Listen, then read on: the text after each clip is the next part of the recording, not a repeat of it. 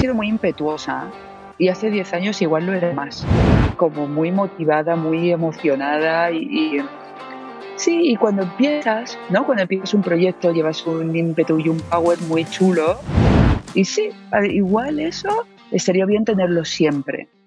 La mayoría de las marcas quieren ser diferentes, pero tienen miedo a diferenciarse. En la charla de hoy con Charuca vamos a descubrir cómo ella ha conseguido crear una marca súper potente en el mundo de la papelería, cómo ha conseguido diferenciarse, cómo ha conseguido definir su propia visión del éxito y cómo todo ello le ha llevado a crear un proyecto muy potente dentro del mundo del podcasting y sobre todo cómo se ha lanzado a grabar su propio podcast de una forma súper natural, invitando a la gente a su casa y a través de ello conseguir posicionarse en los rankings de escuchas de los podcasts más escuchados en, España. Quédate que empezamos. Bueno, pues está aquí conmigo. Muy buenas, Saruca, ¿qué tal? Muy buenas, Jesús. Te voy a... Yo entre amigos utilizo el Charo, Charo Vargas. Así que pasamos a, a Charo, ¿te parece? Sí, sí, sí. De hecho, era una de las cosas que te iba a preguntar y, al final, porque como es tu marca comercial, mejor eh, pues ser más cercanos. Entonces, vamos, vamos con ello. Una cosa que, a mí siempre me surge la duda. Tú has sufrido un proceso de cambio tremendo, ¿no? Para poder conseguir montar todo este proyecto. Y me gustaría saber qué dos cosas han sucedido, qué dos cosas han sido clave para que tú seas la persona que eres hoy y estés haciendo lo que estás haciendo ahora. Es de estas preguntas así para reflexionar. Yo creo que ese aspecto lo tienes muy bien trabajado, pero a ver qué me cuentas. A ver, dos cosas que me han llevado a ser la persona que soy hoy. Fíjate qué pedazo de, pregunta tan amplia. Eh, pues una de ellas, o sea, un evento que me, que me, ha venido cuando me hacías tu pregunta es que eh, yo siempre quise hacer papelería, o bueno, es, me encanta la papelería. ¿Vale? Y siempre tuve como, como soy, era ilustradora, diseñadora y, yo tenía como esa necesidad de hacer papel. Y una vez tuve una entrevista que para mí era muy importante, eh, con una marca muy importante de España, eh, y me rechazaron, o sea, me rechazaron estrepitosamente y creo que ese evento ha sido uno de los que me ha llevado hasta aquí, porque al final, después de un tiempo, dije, oye, pues me monto yo mi propia marca de papelería y aquí no pasa nada. Gracias a ese rechazo, pues ahora estamos tú y yo aquí hablando y tengo una marca que me encanta. ese, ese evento te diría que es uno de ellos. Y otro evento que me ha cambiado, pues se me pone una separación, es una cosa muy personal, una separación, sea, una separación en 2019 del que entonces era mi pareja, sí que siento que ha sido algo muy transformador para mí, como empezar un camino de conocerte más, de aprender a estar más contigo misma, de aprender a construirte desde otro lugar. Y siento que eso también me ha cambiado mucho y también se nota en el trabajo y se nota en todas las, en todas las facetas de mi vida. Así que mira, te he contado una cosa profesional y otra cosa personal. Justo, de hecho estaba pensando eso, o sea, han sido como dos cosas totalmente diferentes, ¿no? Las que provocaron. Súper distintas. ¿Y cuál crees que fue el detonante? Porque al final, cuando estás en esa situación, yo, por ejemplo, cuando decidí emprender, el, uno de los detonantes fue el nacimiento de mi hija, ¿no? Y eso pues me provocó una crisis existencial y digo yo, hostia, ¿hacia dónde voy? ¿Qué quiero hacer eh, de mi vida, no? ¿Hubo ahí algún detonante, algo que dijeras, hostia, para crear Charuca? nunca, sí. Eh, yo llevaba, yo ya llevo emprendiendo muchos años. O sea, Charuca es un proyecto que tiene ocho y yo llevo emprendiendo mucho, como 15. Pero sí que hubo una crisis en el que ya un, emprendimiento que tuve anterior lo cerré, que no sabía qué quería hacer después. Sabía que tenía este impulso por la papelería, pero, pero no imaginé que acabaría montando mi propia marca. Y sí recuerdo que, que hubo un momento de un tiempo de búsqueda en mi vida y como un momento de, de como una iluminación que dije, a ver, si te gusta tanto la papelería y estás ahora mismo que no tienes ningún proyecto profesional, ¿por qué no arrancas por aquí? Y que empecé con eso. Pero no, en mi caso no ha habido como una cosa de hijos o despido o algo así. Eh, la pregunta sería, ¿te mola improvisar, no? Sí.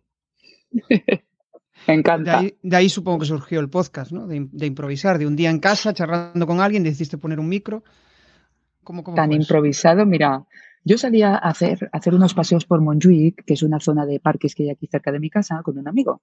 Y teníamos unas charlas súper interesantes.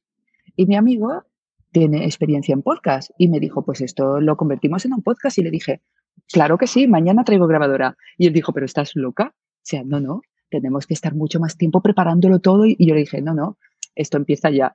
Mi amigo se bajó porque él dijo que de esa manera no quería empezar, pero es que yo solo quería hacerlo de esa manera. En plan, grabadora del teléfono móvil y empezar a grabar. Y así nació el podcast. O sea, para, para en esos paseos por Montjuic y como un juego, para mí era un juego. No pensaba que la gente escuchaba podcast aquí entre tú y yo. Pensaba que era como un lugar. Yo ya tenía mucha voz en redes, ¿no? En Instagram. Y pensaba, el podcast será otro lugar donde puedo como improvisar y sin preocuparme de si gusta, de si no gusta y, ¿sabes? Y, lo, y lo empecé como, como un sitio donde jugar y también como una excusa para hablar con gente a la que quería conocer y que, con la que quería tomarme un café. Qué curioso, yo veo ahí bastante relación conmigo, ¿no? O sea, en, ese aspecto una de las cosas que más me gusta del podcast es para aprender, para conocer a gente interesante, para compartir también lo, que sé yo y, lo que sabe el, invitado, ¿no? Y, y, también creo que una de las magias de, o sea, una de las cosas mágicas del podcast es como que como yo lo entiendo, ¿no? Y, como yo creo que lo entiende la mayoría. El hecho de que, bueno, esta es una conversación y decides poner un micro para que alguien te escuche. Y somos cotillas por naturaleza, nos mola eso, esa mm. sensación de, uy, ¿no? Esa sensación de improvisación, esa sensación de eh, fuera guiones, de, de, charlar, yo creo que a la gente le mola. ¿No tienes esa impresión? Yo sí, o sea, yo creo que uno de los factores que puede hacer que un podcast funcione es precisamente eso, de déjate el guion eh, y, o sea, la gente, la gente yo creo que nos engancha lo natural, lo real, la verdad. Y lo que no es verdad, creo que de alguna manera interiormente es como, ya, ¿sabes? No nos gusta. Entonces, para mí un podcast, cuanto menos guion y cuanto menos preparado esté, más fuerza va a tener. A mí me pasaba al principio, o sea, al principio lo tenía súper guionizado, me gusta bastante el orden, pero descubrí que me aburría. Entonces fue como un paso, ¿no? De hecho, al principio me pedían, o sea, me pedían el guion. No, perdón, yo enviaba el guion proactivamente y un día dejé de enviarlo. Dije, adiós, no, no envío guion. Y de repente nadie me preguntaba por el guion. Y dije yo, hostia, era, era un, bloqueo mío, ¿no? De, de, buscar ese orden o de buscar esa sensación. ¿Qué pasaría si tuvieras que hacer un podcast ahí guionizado? Pues que no lo haría. O sea, pasaría que no sucede, pasaría que no sucedería. A ver, yo cuando seguro que tú también lo haces. Cuando voy a hacer una entrevista, yo me, la preparo. O sea, yo eh, investigo qué ha hecho una persona, si tiene un libro que sea relevante, leo el libro. O sea, me, lo ocurro y me hago un guion, me hago unas, unas, unas preguntas para no perderme. Pero si tuviera que ser todo guionizado, nunca jamás les paso las preguntas a mis entrevistados. A veces hay guion, a veces no, según lo que lo conozca. Pero si tuviera que hacer una cosa guionizada, es que sentiría como que tengo que cumplir órdenes de alguna manera y entonces ya no sería un juego y posiblemente ya no querría hacerlo. Es que yo, creo que a veces la gente confunde guion con, preparar. O sea, que tengas un guion ahí mega estructurado, muchas veces lo que hace es que, bueno, pues eso, suene a, un formato radio, a un formato muy, muy cerrado, ¿no? Pero el hecho de preparar la entrevista yo creo que muchas veces es eh, la mera curiosidad, ¿no? Si tienes curiosidad por la persona que tienes enfrente, dices, hostia, fíjate, ¿qué ha conseguido, no? Sí, y respeto. Para mí hay curiosidad y una cuestión de respeto. Si voy a ocupar una hora de tu tiempo, yo quiero que tú veas que de verdad me interesas y que me interesa algo que has hecho y que yo me he preparado sobre ti. No sé, es como si voy a hacer una entrevista de trabajo, yo demuestro que yo tengo un interés en estar en ese lugar y que conozco dónde, con quién estoy hablando es que no hay mayor sensación de incomodidad, ¿no? De que alguien quiera hablar contigo, pero no tiene ningún interés. Simplemente, al final, eh, ataca nuestro ego. Eh, necesitamos sentirnos cómodos, ¿no? Y, ahí es una de las cosas que haces guay, ¿no? En el podcast, ¿no? Que, y, en Rick, que también lo he tenido aquí.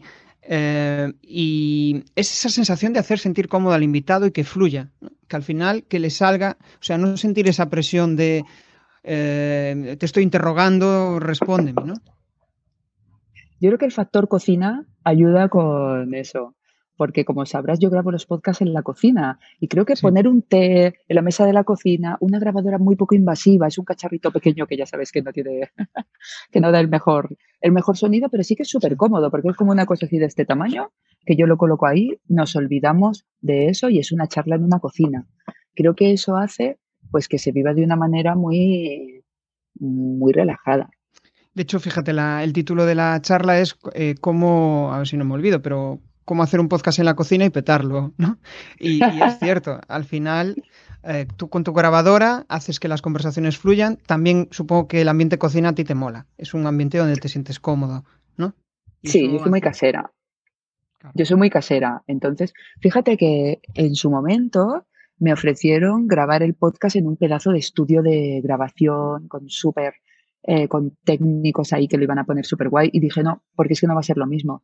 Para empezar, para mí. O sea, no me voy a sentir igual. Y si yo no me siento igual, tampoco se va a sentir igual el entrevistado. Claro. Y también el hecho de llevarlo a tu casa tiene su toque especial, ¿no? Es como algo así, oh, está en su casa, ahí. Es, yo para mí es eh, original, desde luego. Y mm, no sé si tienes la percepción, pero a, mucha gente le cuesta, eh, a, podcasters o a, o a personas que se dedican a la comunicación, en vez de hacer entrevistas, en vez de hacer interrogatorios, le cuesta hacer conversaciones. ¿Por qué? ¿Crees que aquí hay gente a quien le cuesta conversar? Porque igual le falta, no lo sé, ¿eh? no, o sea, no, había pensado esto, pero a lo mejor les falta rodaje de conversar en la vida real. Y es que soy súper conversadora. También otras veces pienso que igual, em, yo creo que una de las cosas que ayuda mucho a hacer un podcast conversacional es em, filtrar muy bien a las personas con las que quieres hablar. Totalmente. Si no tienes curiosidad por el, por el otro, si no te genera.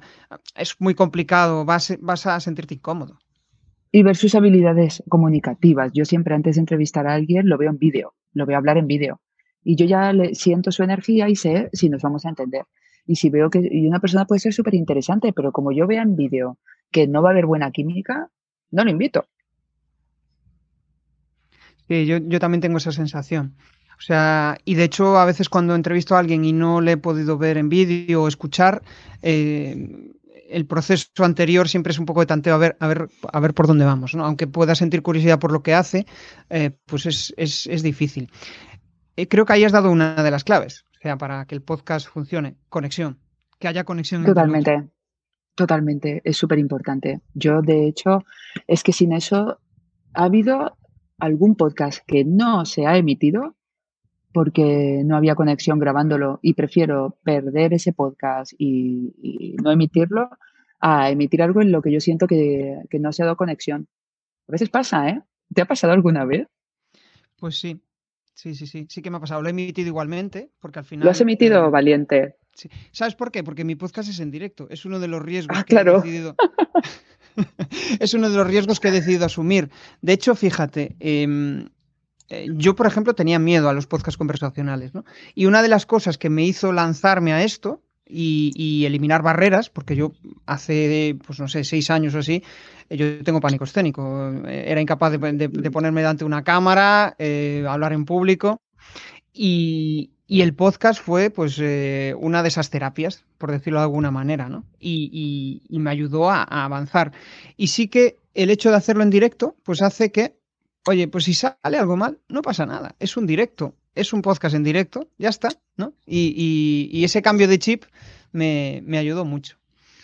Oye, que tú te lo has montado muy bien, que has montado ahí una papelería súper chula. Aparte, lo curioso es que no eres una papelería al uso, no vendes, eh, no vendes libretas, no vendes eh, en, el sentido metafórico, ¿no? Al final tú lo que ayudas es a las mujeres a encontrar su propio... A construir su éxito. Sí, a construirlo, porque el éxito no, te lo encuentras, no es que vayas un día y dices, coño, mi éxito, me lo he encontrado aquí. No, lo construyes tú ladrillo a ladrillo. Pues eso es lo que siento que hacemos en Charuca, ayudar a mujeres a construir su éxito, con el podcast, con la escuela de jefas o con la papelería, con esas tres cosas que son nuestras armas de empoderamiento masivo. Qué bueno. ¿Por qué crees que la mayoría de las papelerías venden papelería?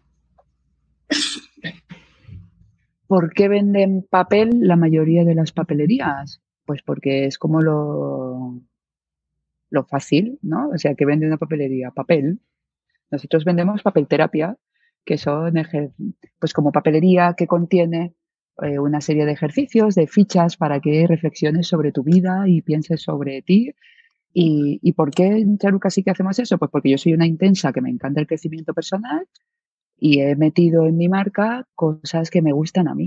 Y a lo mejor otras marcas no lo hacen porque no tienen ese, porque no tienen esa inclinación por el desarrollo personal o por el, emprendimiento que tengo yo.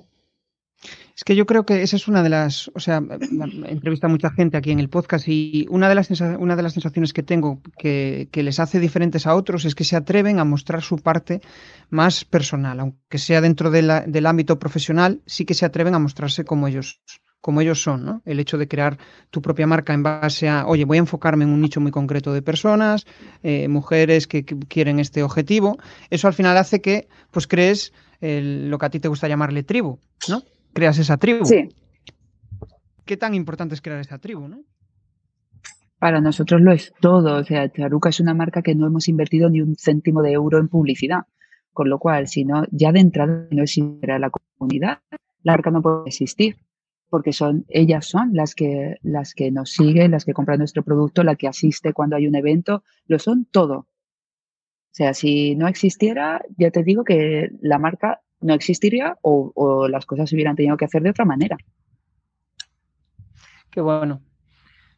Y, estoy pensando ¿no? en, cómo al final conectas con la gente y es que conectas cuando muestras tu forma de ser, cuando tienes curiosidad innata por el otro, ¿no? De hecho, mucha gente, em, y en general, cuando empezamos un proyecto estamos preocupados por la venta, ¿no? Y lo curioso es que la venta, la mayoría de las veces, es una consecuencia de ayudar a una determinada persona, porque la persona al final te compra porque siente que le estás aportando algo, no porque le estás entruchando o vendiendo algo.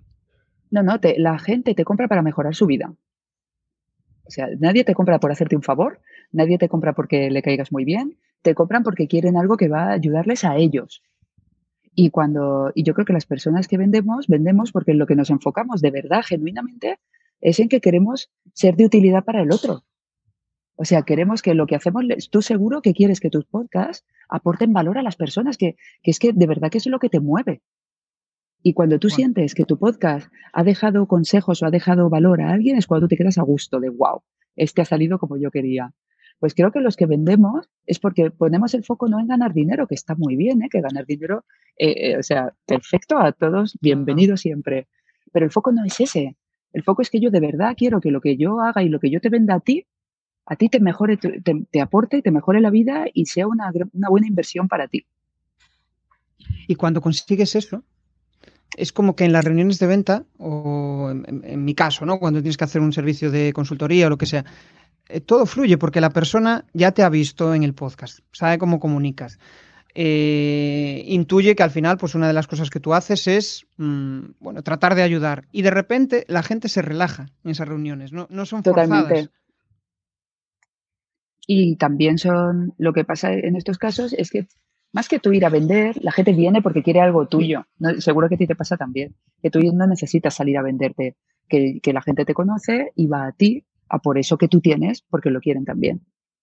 Esa es una de las magias, o sea, una, de las cosas más chulas de hacer contenidos, ¿no? Al final, cuando te ven, estás en la mente de la gente, ¿no? Ya sea a través de un podcast. Bueno, tú aparte de hacer podcast, haces, eh, tienes también eh, servicios de formación y, y, videocursos. O sea que, joder, al final has ido evolucionando, ¿no? Primero empezaste con la papelería y, y ahora, pues, ¿Qué te aporta cada una de las patas? O sea, ¿qué te aporta la parte de papelería y qué te aporta la parte de formación? Porque son dos cosas que a mí también me gustan, porque yo necesito esa parte de compartir, ¿no? Sí, podría decir que hay tres. Vamos a hablar de un taburete de tres patas: la papelería, el podcast y la escuela. La papelería me aporta que es que me encanta el, o sea, mi marca hoy, por fin, es mi marca favorita de papelería. Y es mucho decir, porque soy muy exigente, no ha sido siempre así, ha, habido una evolución, llevamos ocho años trabajando, y es que no podría no existir, porque yo siempre he tenido una necesidad grande de encontrar agendas bonitas, chulas, para mujeres y no para niñas ni escolares, y ahora ya las hemos creado y tiene que seguir existiendo, me da mucho, o sea, me encanta tenerla y me encanta que además tenga la papel terapia, que vaya más allá, solo papel Eso es parte de la papelería. El podcast es que, es que a mí se me apara el mundo. O sea, cuando estoy grabando podcast me lo paso tan bien. Eh, encima me ha, he conocido a tanta gente interesante, muchos se han quedado como amigos. Eh, yo aprendo, aprenden, aprende mi comunidad. Eh, o sea, seguro que a ti también te pasa, como que recibimos muy buen feedback de la gente que nos dice que hay que ver el podcast, lo mucho que les ha enseñado, cómo les ha ayudado a hacer tal cambio, tal otra cosa, y me llena mucho. Y luego la, la escuela es que también un, un súper natural, porque al final, si te estoy dando recursos para construir tu éxito, hay veces que necesitas algo más profundo que un podcast o que un post de Instagram o que un, o que un mail. Y en la escuela las cosas, puedes entrar más en profundidad en cada materia y, um, o sea, si realmente te quiero enseñar a construir tu éxito, necesitamos sentarnos y ponernos un poquito de espacio, porque las cosas no se hacen rápido. Claro, al final fue como un paso natural. Realmente el hecho de crear contenidos, de repente, supongo que detectaste esa necesidad y dijiste, hostia, hay gente que necesita más ayuda. A mí me gustaría, eh, pues, seguir, eh, bueno, ayudarles en ese camino. Supongo que iría por ahí. Fíjate que es que es muy curioso porque yo, el primer año de Charuca, yo, llevaba, yo llevo Instagram desde el principio y, crecí súper rápido en Instagram, como, pero a lo bestia. O sea, en, menos de un año me puse en 100.000 seguidores y iba, pero como una bala. Y yo, y yo empecé a enseñar lo que yo estaba haciendo y monté cursos presenciales al principio, o sea, hace siete años. Iban súper bien, los llenaba rapidísimo, eh, a la gente le encantaban. Y desde entonces yo, sé, yo descubrí que tenía como esta pulsión de enseñar lo que yo, lo que yo sabía hacer y que además había, por otro lado, como, como una necesidad.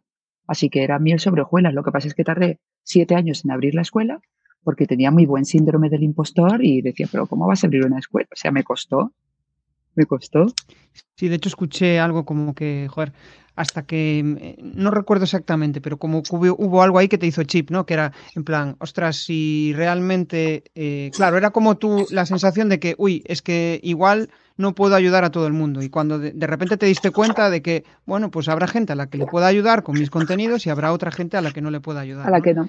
Es que yo, sí, yo pensaba, claro, es que las, a las charos no las puedo ayudar, pero era como, charo, pero es que hay mucha gente que está unos años por detrás de ti ¿vale? A ti, obviamente, yo a mí no me puedo dar clases, ahí me tiene que dar alguien que esté por delante. Pero hay mucha gente que, sí que necesita un charo.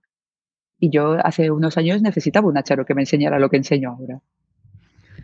Eso, eso para, o sea, yo cuando empecé a crear contenidos tenía ese mismo síndrome, eh, la sensación de, uy, es que lo que voy a compartir la mayoría de la gente ya lo sabe, pero es que al final vemos el mundo desde nuestra perspectiva, desde nuestra realidad. Y hay muchísima gente que bueno, pues valora igual tu forma de comunicar, cómo lo expresas, cómo te comunicas. Habrá otros que lo están haciendo igual que tú, pero tú lo dices de una determinada forma y, puede, eh, puede serles útil. También sirve como, para mí sirve como una forma de calibrar. Oye, pues estoy lanzando esto al mundo, nadie me quiere, nadie me valora lo que estoy haciendo, pues nada, tendré que iterar, tendré que dar un, giro, ¿no? Tendré que ir cambiando. Supongo que tú eh, antes de llegar a esos 100.000 seguidores, antes de llegar a que todo funcione, pues tuviste que ir iterando, tuviste que dar cambios para que realmente de repente un día, ¡pum! ¿O fue pum de repente? Pues fue un poco pum. Yo diría que los cambios son las cosas que hice antes de, de Charuca, ¿no? Que fui ilustradora unos años, que bueno, funcionó, pero no tanto como, como Charuca. Yo creo que los, sí, los cambios fueron pues los proyectos que hice previos a, a Charuca, pero con Charuca la verdad es que ha ido todo muy, todo ha sido, todo ha funcionado muy bien. O sea, la, ojo, hubieron, hubo productos al principio que, que, que no fueron la agenda y se notaban en ventas. La agenda es el producto estrella de Charuca. Pero a partir de que hicimos la agenda, el podcast también funcionó súper bien. La escuela ha ido súper bien, pero porque también es que pero tardamos ya tenías validado, claro, ya tenías validado el Claro, es que llevamos muchos años. Es que es lo que, o sea, muchas veces vemos a alguien y nos comparamos y decimos, ostras, pero este tío como, claro, pero es que lleva picando piedra muchos años y, probando muchas cosas, claro, no. Totalmente. No porque emprendas en el primer año ya vas a, conseguirlo todo, no. no Igual lo empezamos pequeñicas. Justo, sí, sí, sí. No sé, se me está ocurriendo, por ejemplo, Fer Miralles, eh, que, se dedica al mundo de la oratoria. Vale, ahora tiene un millón de seguidores en, TikTok, pero em, el hecho de que tuviera antes un canal de música en YouTube, el hecho de eh, pues forzarse a comunicar todas las semanas, el hecho de, al final es que de repente mejoras un montón. Le, eh, entrevistaba aquí en el podcast a un locutor de, de anuncios y yo le decía, joder, tío, ¿cómo haces para tener esa voz? Y me dice, pues ponte ocho horas durante todos los días a hacer esto. Claro, si tienes un mínimo gusto, al final llega un momento que, acaba siendo muy bueno ¿no? en, ese tema. Es como hacer un podcast a la semana. Al final, inconscientemente, si te gusta, acabas haciéndolo mejor, siempre. Sí, sí. Y yo con, y yo también así llevo muchas horas, muchas horas de vuelo, muchas horas de vuelo. Y es eso, la escuela sí la abrimos, pero después de siete años con Charuca. Ojo, que los proyectos anteriores también fueron aprendizaje. Es, o, sea, escrito, no sé, es la de, la de palabras y palabras y palabras que habré escrito en forma de post, de blog, de, de emails, de post de Instagram. Es que mucho rodaje, muchísimo rodaje, muchas horas de trabajo. Pues sí, pues sí. Estoy pensando en cómo ha cambiado tu forma de comunicación. O sea, tú, eres consciente de cómo ha cambiado tu forma de comunicación, no sé, en los últimos 10 años o en, los últimos tres. Piensa un poco ahí cómo, cómo has evolucionado. Sí que lo noto que cada vez, cada vez soy más, según tú vas, vas eh, conociéndote o vas creciendo como persona, también, según tú te vas transformando, se transforma también tu comunicación. Y yo creo que cada vez soy más, eh, eh, que me da más igual agradar. Y creo que eso ha sido lo que más ha cambiado. Que igual, que cada vez tengo menos miedo a no gustar. Y esto hace pues que seas un poquito más irreverente, un poquito más, ¿sabes? Pues sí, que no midas tanto. Y yo creo que eso ha sido algo que ha ido cambiando y que creo que nos lo da la edad también, ¿no? Que cada vez tú te apruebas más a ti mismo y entonces estás menos en la aprobación de los demás. Y no es que uno sea desagradable, pero sí que eres más valiente diciendo ciertas cosas, te mojas más. Lo de agradar yo creo que nos viene de serie. Hay gente que lo tiene pues más arraigado, otra, otras menos, ¿no? Pero eh, yo creo que cuando empiezas a crear contenidos, de hecho el otro día en una, en una charla eh, les decía, o sea, si quieres empezar a hacer contenidos, lo primero que tienes que hacer es tratar de no agradar a todo el mundo, porque cuando quieres conectar con todo el mundo, no conectas con nadie. No, no hablas desde tu esencia.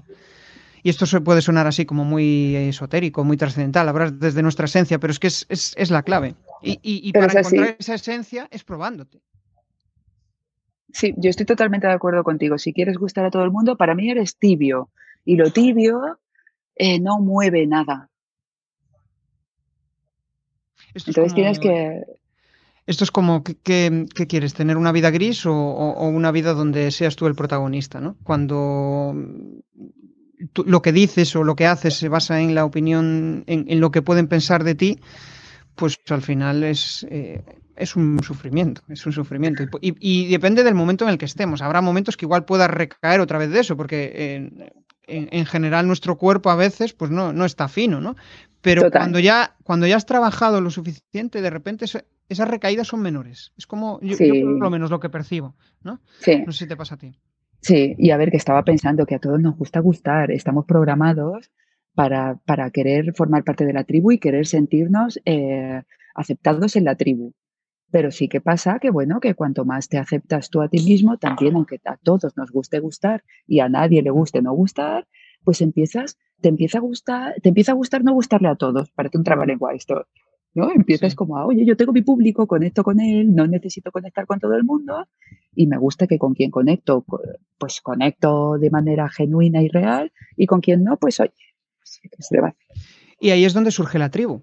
¿No? Porque al final cuando les mola lo que haces, cómo te expresas, como y, y, justo esa persona está en ese momento de cambio, en ese momento donde tú le puedes aportar, eh, a mí me pasa, o sea, pienso en aquellos podcasts cuando estaba empezando a emprender y les tengo cierto aprecio, cierto cariño, porque digo, joder, mira, me ayudaron en ese, en ese proceso, ¿no? Puede que después te desvincules de ellos, pero el hecho de, de estar ahí en ese momento, la gente te recuerda por, lo, por lo, cómo le hiciste sentir, ¿no? no por lo que haces por ellos, que muchas muchas veces pensamos, uy, voy a hacer tal cosa, pero si la sensación o la emoción que ha tenido en ese momento no era positiva, pues al final, em, vamos, eh, le, queda un, mal, un mal sabor de boca. Estoy pensando, ¿tú crees que la perseverancia es suficiente para crear una tribu? Solo perseverancia. No. Picar piedra. No. Mm. Solo no, porque puedes estar picando piedra en la dirección no adecuada. O sea, para mí la perseverancia es súper importante, pero no confundir perseverancia con obcecación. ¿Vale? Para mí uno se obceca cuando uno no aprende de sus errores. Y si, entonces ahí puede ser muy perseverante, pero estás cometiendo siempre los mismos errores, no va a haber una transformación. Pero si eres perseverante aprendiendo de tus errores y corrigiéndolos, para mí ahí sí que puedes llegar a muchos lugares. No te diré a todos, porque yo nunca podré ser presidente de, presidenta de los Estados Unidos, ni futbolista de primera división, por más que persevere, pero a muchos más lugares de los que creemos. Y creo que la magia ahí está en, en las personas que vas conociendo en ese camino. Porque de repente conoces a alguien que de repente te ayuda porque conecta contigo, por tu forma de ser, por lo que sea, porque disfruta el rato charlando contigo. A mí me ha pasado y de repente tu proyecto hace un, salto, un pequeño salto y dices, ostras, fíjate hasta qué punto, ¿no? El hecho de conocer personas yo creo que es la clave para mí. ¿eh? O sea, totalmente. Para eso, em, y de hecho siempre lo pongo en valor eso, es el, hecho de poder crear un ecosistema de gente con la cual eres afín, conectas con ellos y te pueden ayudar a avanzar, ¿no? Porque cada persona está en diferentes momentos, ¿no? En, sus, en sus proyectos. El, hecho de generar ese, bueno, pues esa, tribu, sería esa tribu de colaboradores, te ayuda. ¿Hasta qué punto te ayudó a ti esa, el tener esos colaboradores? Muchísimo, o sea, eh, sola no, no hubiera hecho nada a todos los niveles, desde la gente con la que he trabajado, a la gente que me ha enseñado cosas que luego he aplicado a mi proyecto o a mi vida personal, eh, crecemos a golpe de rodearnos de un buen entorno y aprender de ellos. Y, luego, y nosotros también enseñamos a otras personas. Vamos, no sé, yo creo que la, el crecimiento y el mérito es colectivo, lo hacemos entre, en grupo, ¿no? Yo tengo la misma percepción, o sea, al final siempre que... Es que, a ver, aunque tú montes el proyecto solo, si te fijas, aunque seas del proyecto, eh, o sea, y tu proyecto sea online y estés desde casa, siempre al final buscas, pues yo que sé, ahí, no sé si conoces sin oficina, siempre buscas coworkings online. A Bosco. Que, te, a Bosco Soler, ¿no? Eh, em, siempre buscas a alguien del que rodearte, del que em, sentirte aceptado, ¿no? Em, es, es, clave. Si sentimos que estamos solos y que, y que, no hacemos nada para nada, que nada lo, de lo que tiene sentido. Y yo no conozco tu proyecto, pero en mi caso yo soy la cara visible de la marca. Pero yo esto no lo construyo sola, ni es mérito mío solo, ni mucho menos. O sea, yo soy una pieza de muchas piezas que son igual de importantes. A mí es a la, que más se le ve. Claro, claro, sí, ¿no? Porque al final eres, tu marca es tu marca, es tu marca personal tiene mucho poder en, en, en tu propia marca. Y, o sea, yo me lo, me lo, imagino, ¿no? Yo soy solo prener, pero mm, en el aspecto de cuando vas creciendo, el hecho de rodearte de gente que te cargue las pilas, creo que es la clave, porque como tengas a, gente que te vacía. Es importante, gente que sabe más que tú, gente que te aporta, gente que te multiplica, y sí, para mí es clave, o sea, el equipo, eh, para todos los niveles, yo te digo, para trabajar o, o para relacionarte clave, porque puede ser súper nutritivo o dejarte vacío el contacto con una persona. O sea, te, puede llenar o te puede vaciar. Te puede hacer sentir que puedes llegar mucho más lejos, te puede hacer sentir que no vas a dar nada de sí. Y eso es según las elecciones que tú hagas. Que ojo, que suelen ser el reflejo de lo que tú mismo sientes por ti. Porque si una persona se quiere mucho y se valora mucho, va a buscar personas que reflejen como esa, esa propia autoestima. Sí. Y también cuando, cuando estás, pues yo que sé, más de bajón, conectas mejor con personas que estén en ese momento emocional que con otras y te vas a sentir más, más comprendido. Pero cuando tienes ilusión, eh, yo, por ejemplo, a mí lo que más me carga las pilas del podcast es poder charlar de gente con ilusión, que tiene las pilas cargadas y dices, tú, hostia, sales de la charla ahí eh, eh, súper motivado, ¿no?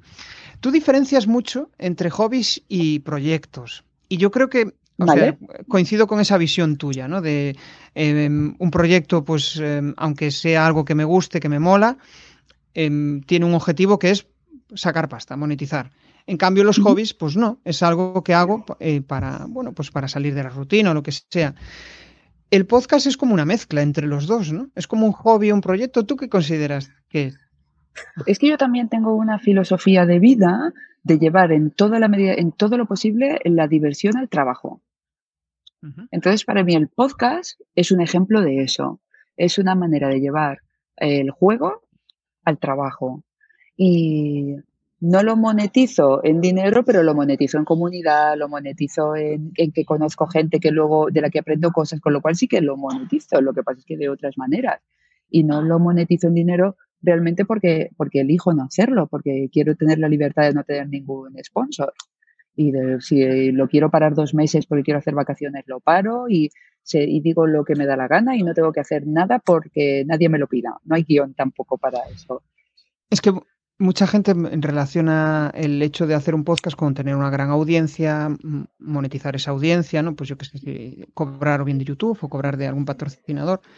Pero para mí una de las, de las mayores potencias del podcast es usarlo como herramienta para atraer negocio.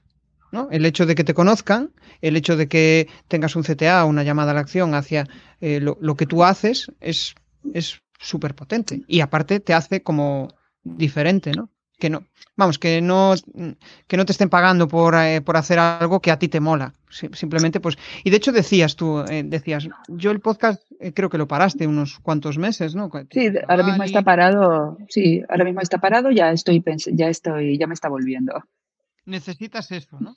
Ese parón. Ya me está volviendo, sí. Necesito los parones cuando yo ya siento que, si siento como, uff, qué palo, me da, no me apetece grabar. Entonces paro, me doy unas vacaciones y luego cuando vuelvo a sentir ganas, vuelvo. ¿Y has comprendido eso? A ti que te gusta el crecimiento personal, ¿has comprendido dónde vienen muchas veces las ganas? ¿O de dónde viene eh, esa sensación de tener ganas de volver a hacer algo? De que yo pienso que viene de que me gusta, o sea, que genuinamente me gusta, me llena, me divierte. Yo, por ejemplo, mira, esta semana hice, claro, esta semana hice un rebranding del podcast, eh, cambié el formato de... He, pasado de ser un podcast a ser un podcast en directo a ser un video podcast, ¿no?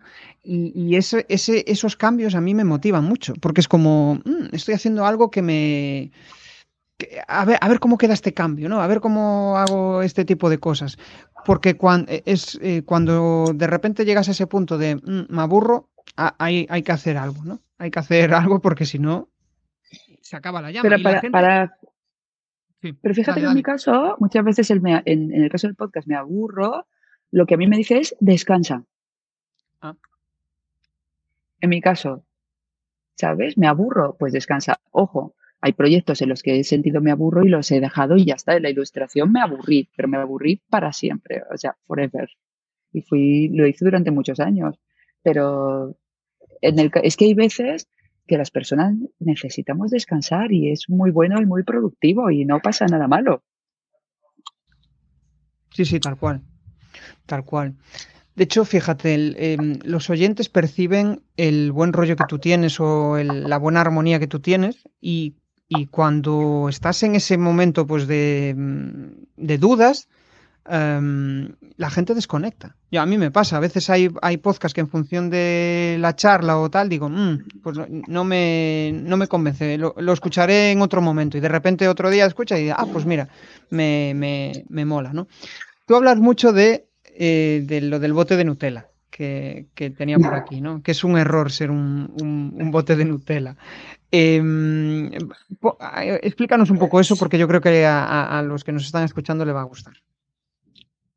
Pues es un poco lo que te, lo que te he comentado antes, ¿no? Que el bote, la Nutella es algo que le gusta a casi todo el mundo, no a todos, pero a casi todos. Y como no buscar gustar a casi todos, sino ser uno mismo y a quien todos tenemos un público y, y como hemos dicho al principio, yo creo que, que la gente conecta muy intensamente con la verdad. Entonces es, en vez de, en vez de ocuparte en gustar a mucha gente, ocúpate en ser todo lo verdad que puedas. Para eso te tienes que conocer mucho a ti mismo y escucharte. Conócete, escúchate y, y transmite eso que tú eres. Qué jodido es escucharse y, y, cómo hay que aprender. Yo creo que es un proceso para toda la vida, el hecho de estar escuchándonos y, y tolerándonos a nosotros mismos. Y sintiéndonos. Y sintiéndonos. Para eso viene muy bien, si nos ponemos un poquito más hierbas, la meditación, que suena una cosa muy hierbas, pero que es tan sencillo como solamente parar y estar con lo que haya. Y ya está, sintiendo y observando lo que haya. Es eso, no es ponerse en el loto, no es encender palo santo, no es comprarse una atrapasueños, solamente es dejar de hacer y poner el foco, en vez de en algo que estés haciendo, en ti, ¿qué estoy sintiendo? ¿Qué, qué hay en mi mente? ¿Qué, qué, qué, ¿Cómo me siento? ¿Cómo estoy? Ya está. Sin, sin necesidad de cambiar nada. A mí, a mí me cuesta muchísimo ¿eh? la meditación. Es algo que me... Solo recurro a ella en momentos muy de... Em, pues eso, de, bajón y tratar de, encontrar y ahí me ayuda a parar, ¿no? Y, baja el nivel de, ansiedad. Pero... Em, no sé, es como yo creo que aparte de la, lo, que dices de la meditación, yo creo que también ayuda mucho el hecho de tener tiempo para ti solo. Porque a veces estamos, bueno, nos gusta llenar las, el día de cosas. Hago esto, hago aquello, hago no sé qué, y de repente un día estás cansado y dices, ¿qué me ha pasado? ¿Por qué estoy, por estoy cansado? ¿Por qué no paro de hacer cosas? Quizá. tal cual, tal cual, tal cual. Sí, sí, sí. Oye, ¿hay algo que eches de menos de la charuca de hace 10 años? Mm, Son de esas preguntas que hacen pensar. Que a mí siempre me gusta. Porque, fíjate, así te dejo pensar un poco, ¿no? Pero mm, a veces es como esa sensación de decir, hostia, fíjate, he crecido mucho a nivel personal, he avanzado, ahora estoy, estoy en el camino que yo quiero, pero pues eh, fíjate, había una cosa que yo hacía antes que la he perdido por el hecho de estar en esa vorágine del eh, ahora tengo que ir hacia ahí, ahora tengo que ir hacia allá, ¿no? Igual antes, pues mm, tenías ratos en los que... Me ha venido una... Sí. No, pero eso, es que yo ahora soy muy, o sea, yo soy muy de no hacer, soy muy de... Hay una frase que decimos en Charuca que es, eh, muchos días lo más productivo que puedes es descansar.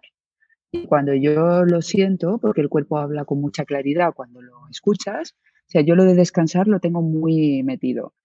Y me venía, pues que igual hace 10 años, yo siempre he sido muy impetuosa y hace 10 años igual lo era más, como muy motivada, muy emocionada y, sí, y cuando empiezas, ¿no? Cuando empiezas un proyecto llevas un ímpetu y un power muy chulo y sí, igual eso eh, estaría bien tenerlo siempre. Y cuando ya llevas, esto es como el amor, es como el amor de pareja, no es lo mismo cuando llevas ocho años en una relación que cuando estás en los primeros. Y aunque siga enamorada de este proyecto porque lo sigo, pero ya llevas, vas a un amor más sereno. Como esa capacidad de no dejar de sorprendernos, ¿no? Algo así, de, mm. estar siempre enchufados y, que haya algo nuevo. Sí, es Sí, ese enchufe que sí, pero eso lo puedes crear, lo puedes buscar, lo puedes crear en tu día a día, mete, mete novedad.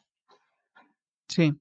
El otro día, yo por ejemplo soy muy friki de los gadgets, ¿no? Gadgets tecnológicos, y el otro día escuchaba el podcast de Espabilismo y, decía, joder, tengo un micro nuevo, eh, y mi mujer me dice que soy, una, soy una loca porque eh, resulta que me llega el micro y estoy todo el día hablando de él y mira lo guay que es y mira y, eso para mí es súper chulo, porque a mí me pasa lo mismo. Me llega algo y estoy dándole vueltas. O, por ejemplo, con el rebranding del podcast, estoy toda la semana happily forward, porque, ay, mira, he hecho sí, jugando. ahora lo voy a probar con, Charo. Voy a probar cómo, cómo queda el tal. Y, esas cosillas son los que. es la salsa de la vida. Es, es la salsa. Yo igual, esas novedades que en su día lo fue el podcast, luego fue la escuela y son esos proyectos que te obsesionan, que estás ahí todo el día enchufado creando. A mí me dan mucha vida. Y por cierto, has mencionado a espabilismo y quiero decir que es uno de mis últimos descubrimientos y me gusta mucho ella.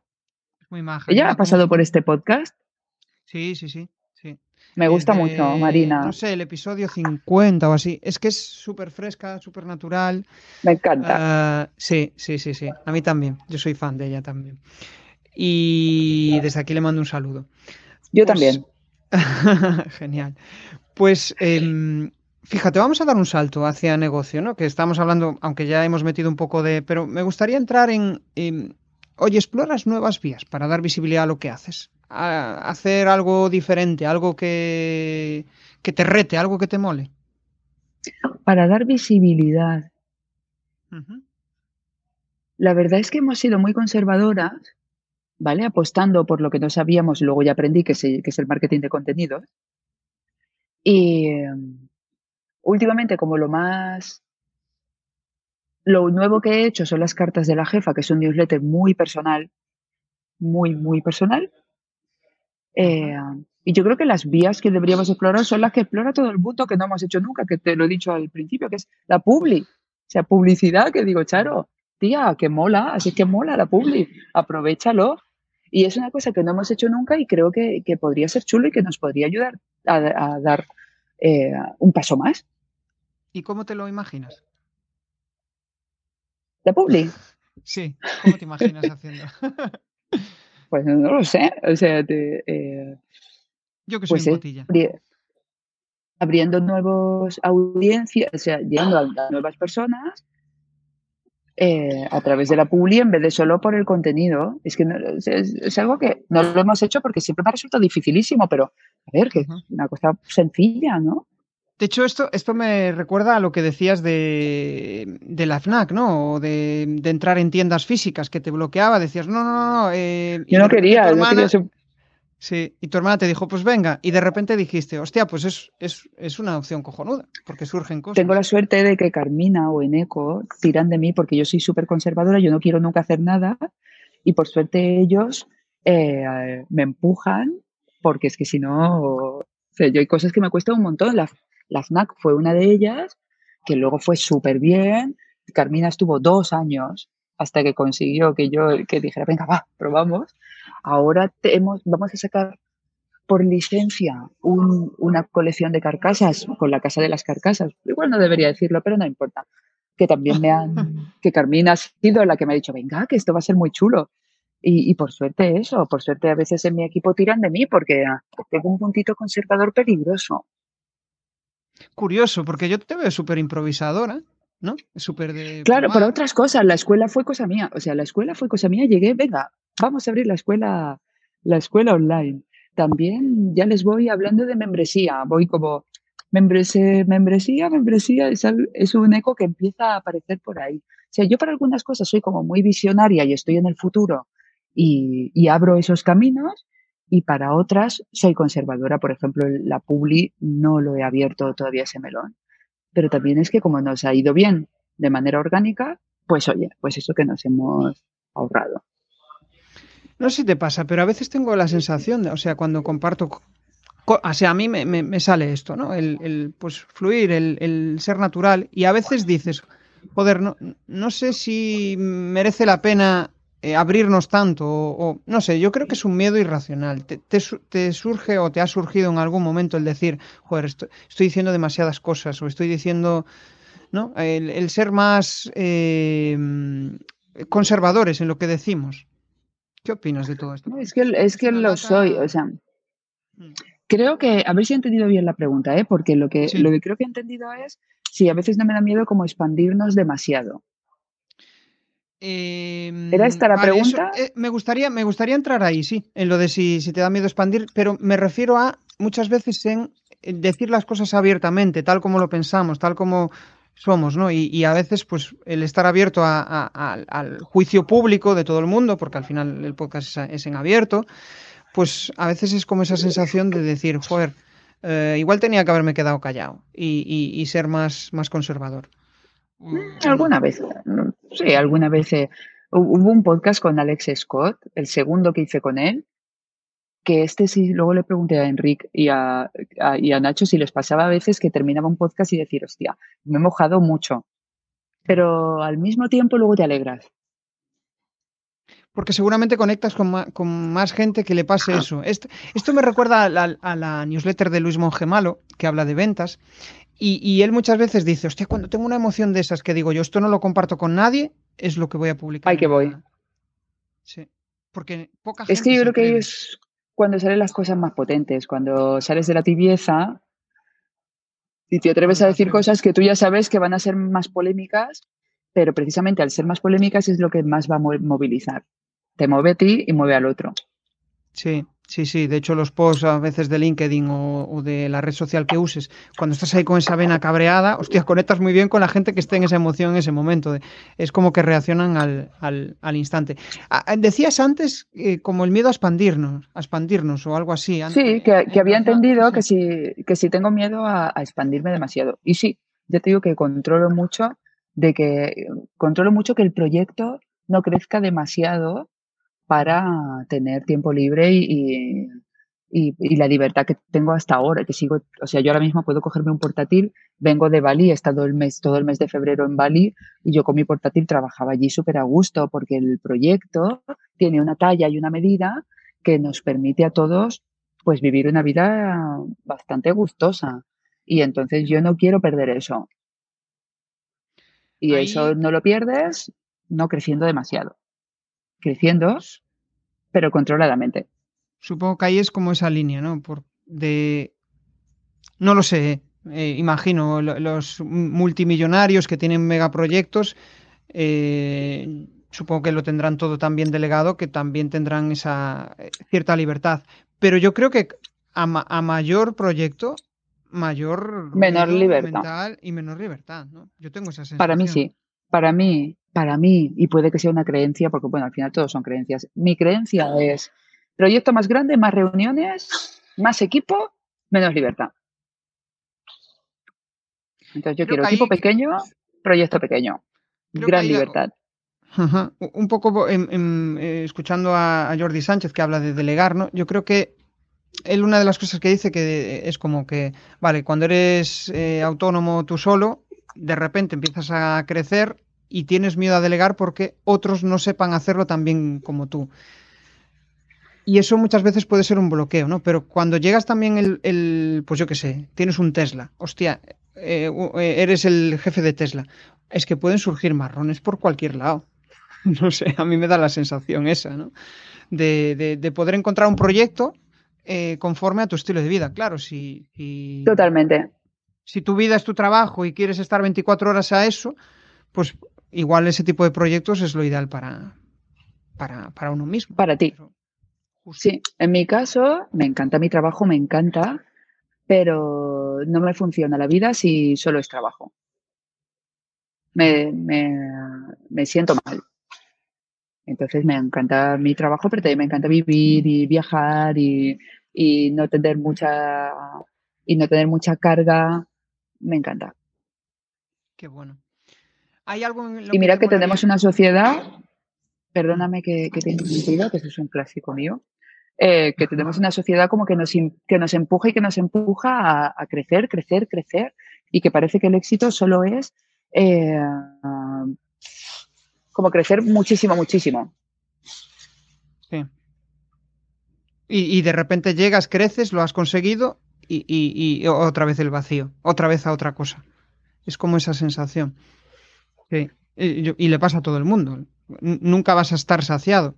En cambio, em, cuando, o sea, obviamente la monetización es clave, porque sin dinero no puedes hacer nada, pero em, llegado a un punto donde ya tienes satisfecho tus necesidades, ahí es donde viene la parte de, pues hostia, fíjate, mi vida, hago un podcast, hago no sé qué, hago esto que me mola, estoy rodeado de estas personas. Eso en vez de una empresa que es mega potente y resulta que tienes a todo Dios amargado y todo Dios presionado y todo Dios, ¿no? Y tú, y tú amargado y presionado. Yo pienso igual que, por supuesto, que cubriendo las necesidades que tú necesites y que tu equipo necesite, o sea, estando tranquilos a ese nivel, lleva el juego al trabajo.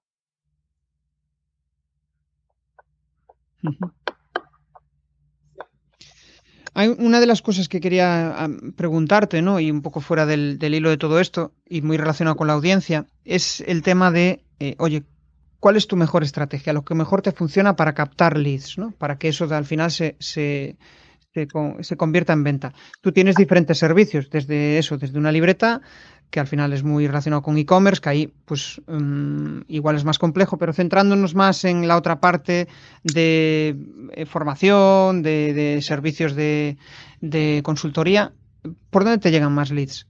¿Cuál es, cuál es tu mejor fuente de, de captación? Joder, es que me haces una pregunta complicadísima. ¿Por dónde me llegan más suscriptores a la lista? Sí. Es que todo es orgánico. O sea, ¿te puedes creer Vale. que no he hecho ninguna campaña de captación de leads? Nunca. Te llegan por el podcast, te llegan por. ¿No? Al final te Me llegan llegan por el podcast, me llegan la gente que me compra producto, me llegan por Instagram. Yo de vez en cuando sí que digo en Instagram, chicas, venirse a la lista de correos porque estoy lanzando unos mails muy potentes y porque os enteraréis de todo lo que pasa en Charucas. Esa es mi captación de leads. Entonces, es en la tienda online hay unos banners de apúntate que te damos un 10% de descuento en producto. Esa es una fuente. En la escuela hay otros banners que pueden apúntate que te damos un 10% en cursos. Y luego lo que yo digo en redes sociales de chicas venirse porque tengo un newsletter muy potente y lo que hace, y la verdad es que es un newsletter muy potente. ¿Y qué hacen las chicas? Lo comparten. O sea, la- las lectoras muchas veces hacen pantallazos y comparten. Y creo que ellas mismas me traen también muchas suscriptoras nuevas. Más O sea, para mí la mejor estrategia para captar leads es que te montes un newsletter chulo y potente y antiaburrido. Es que, em, o sea, a nivel de captación, el, el podcast está genial desde mi punto de vista para generar memoria de marca, para generar eh, sensación de conexión con la gente, para generar relaciones, para entrevistar a gente, eh, a gente que, bueno, potente o que te mole o que te inspire, pero para vender, ¿no? Quizá la mejor estrategia es el email marketing, desde mi punto de vista, Sí, porque es súper sí. persuasivo el hecho de, ¿no? Tienes esa, esa Sí, sensación yo- tú también. Totalmente. Ojo, que el podcast también vende. ¿eh? Muchas veces me han dicho, me han dicho oyentes, me ayuda tanto tu podcast que te compro cosas porque me siento en deuda contigo. Qué ¿Sabes? De, es que me, te, te- te vengo escuchando tanto tiempo que ya dije, bueno, yo le voy a comprar algo a esta chica porque me ayuda, porque su podcast me ayuda mucho y quiero tener algo suyo. O sea, el podcast vende. eh, sin querer, eh, eh, colateralmente. Como eso es una. Elimina barreras para mí, ¿no? E- Elimina esa, esa, esa barrera. Es como que eh, tienes una relación con esa persona. Es, es curioso. A mí, eh, hasta que no escuchas podcast y generas ese vínculo, no lo sabes. No lo Es, eh, entiendes. no. Sí, es Sí, sí. verdad, es verdad, te haces como su coleguilla y tú lo sientes como, como su coleguilla. Y pero, pero sí que estoy de acuerdo que la vía que más vende, y eso la lo apoyan los datos, es el mail marketing. Pero yo hasta ahora no había hecho ninguna estrategia de captación de leads. Y, y aún así tengo una base de, de correos muy grande, pero ahora sí que voy a preparar alguna. Vale. Eh, ¿qué- eh, y, y qué vas a preparar? Por curiosidad. Pues no lo sé, a lo mejor algún curso, algo potente, rollo un curso eh, sencillito y um, sí, un curso cortito en plan os lo regalo si, si os apuntáis a, a mi lista de correos o si me tres tres amigas os regalo a las cuatro este mini curso especial autoestima, por ejemplo. Eso puede ser una estrategia muy potente. Lo de, la rela- lo de las recomendaciones es de lo mejor. Que al final ya viene filtrada la gente y, y viene con menos bloqueos a la hora de. Igual bloqueos no es la palabra, pero cuando vas recomendado por Reticencia. alguien, reticencia. Esa sería la, la palabra. Sí. Bueno, ya llevamos un buen rato charlando, estamos llegando ya al final, me lo estoy pasando en grande, Charo. Y O sea, siempre pasa sí, sí, no. la, hora más rápida de la vida. Hay que ir, hay que ir cerrando. Eh, con lo cual va- vamos a entrar en la fase final, antes de entrar en las cuatro preguntas incómodas que yo le llamo, vamos a entrar en una parte más de mentalidad. Y mm, si tuvieras que decir qué significa ruido mental para ti, ¿qué sería? ¿Qué significa ruido mental? Eh, en Charuca lo llamamos la radiomente, como esta, ¿no? estas voces de la mente que vienen de tu miedo y que te quitan energía. Eso sería. Genial. ¿Hay algo de lo que haces a nivel de contenidos, de lo que a nivel de contenidos, a nivel de, creación de, producto, que te dé pereza y que digas, joder, me molaría delegar esto ya? ¿Hay algo por ahí que ronda la, tu cabeza? Pues mira, me gustaría tener, y lo acabaré creando, más gente para la parte de escuela porque hay cosas que me veo haciéndolas yo que ya me vendría bien tener a alguien que me ayude. O sea, una vez que ya he creado el curso, que lo gordo ya está hecho, como hay cosas que se pueden hacer eh, ahí para preparar el curso para la grabación, como cosas de preproducción o de postproducción, que ahí ya pronto tendré ayuda porque estoy un poquito cansada. Pero claro, al principio, hasta que los procesos están creados y para tú entender lo que necesitas, tienes que hacerlo tú. Tal cual, sí, para comprenderlo bien. Sí, y también ver el, eh, yo lo que veo, ¿no? O sea, eh, ver el alcance de eso y ver si, si funciona. Porque tú eres el responsable del proyecto. Al final, si alguien te quiere ayudar, tienes que tener muy claro el camino hacia dónde vas, ¿no? Si Totalmente. alguien hacer algo que tú no has vivido, es difícil. El rodaje primero se lo das tú y luego y en tu propio rodaje ya te van apareciendo las figuras que vas necesitando, ¿no? Y que y en las que ya tú no haces falta, pero al principio yo creo que siempre haces falta. Sí, sí, sí, sí, tal cual. Bueno, cuatro preguntas incómodas. La incomodidad está en que tienes que responderme o bien con una frase o bien con una palabra. Tu mayor aprendizaje, tu mayor aprendizaje de vida. Wow. Mi mayor aprendizaje de vida, que la vida manda, que hay veces que ah, que tenemos unos planes muy eh, que van en otra dirección totalmente contraria y quien va a llevar la razón siempre es la vida, te pongas como te pongas. Mucho mejor soltar y dejar que te lleve, porque hay veces que queremos nadar en la dirección contraria y ya te puedes agotar que la corriente de la vida es lo que manda. Sí, sí, ahí yo creo que depende de la personalidad. Unos a veces por eh, por buscar la perfección, porque vaya todo fluido, otros por eh, otras motivaciones, pero es, es cierto, es cierto. Siguiente pregunta. La tarea más importante de tu día a día.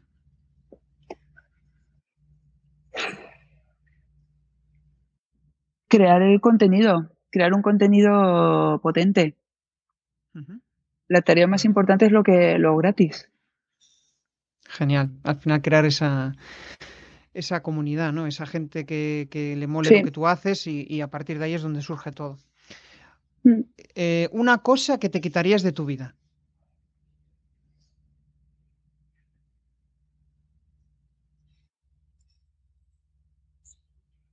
El azúcar. vale, genial. Eh, un reto para los próximos 12 meses. Reto 12 meses. Entrar en el maravilloso mundo de la publicidad. Vale, bien, genial. Hemos destapado aquí un, secreto. Bueno, Charo, em, llegamos al final. Ahora sí que te pido que compartas tus coordenadas. Eh, con coordenadas me refiero a dónde pueden localizarte. Y también yo le llamo, si quieres compartir alguna reflexión final, algún spam de valor, pues con eso ya nos despedimos. Coordenadas me encontráis en, yo creo que lo más fácil es ir a Instagram, que estoy como Charuca y ahí encontráis el podcast, la web, eh, desde ahí se puede acceder a todos lados.